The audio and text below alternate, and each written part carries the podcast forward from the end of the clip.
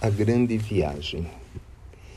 Terminadas as tarefas da noite, Simão Pedro, muito cansado, mas feliz por poder ajudar os semelhantes, se preparou para se deitar.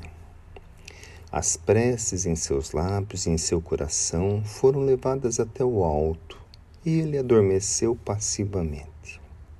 Sonhou que estava junto a uma multidão muito grande e viu que uns oravam e outros ao mesmo tempo blasfemavam, e que junto a eles via uma luz muito grande cobri-los como a acolhê-los para uma grande viagem.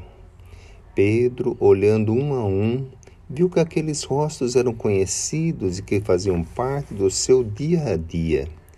Perplexo, ele quis saber o porquê de tanto barulho foi quando um espírito se achegou a ele e disse: Pedro, todos esses irmãos que estás vendo já se encontram entre vocês, pois que deste dia em diante esta multidão foi encaminhada para uma nova reencarnação. E hoje muitos te reconhecem como um irmão que os pode ajudar. Outros tantos se encontram inconformados, mas todos estão no direito de buscar as coisas do céu.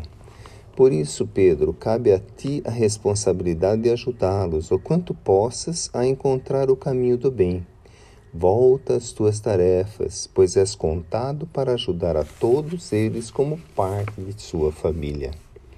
De manhã, Pedro se juntou aos trabalhadores da casa do caminho e, lembrando do sonho que teve, reconheceu que estava entre amigos para também ressarcir as suas dívidas e com alegria tomou para si o trabalho de consolar a todos até que estivessem sob o amparo do bem. Mensagens sobre Pedro.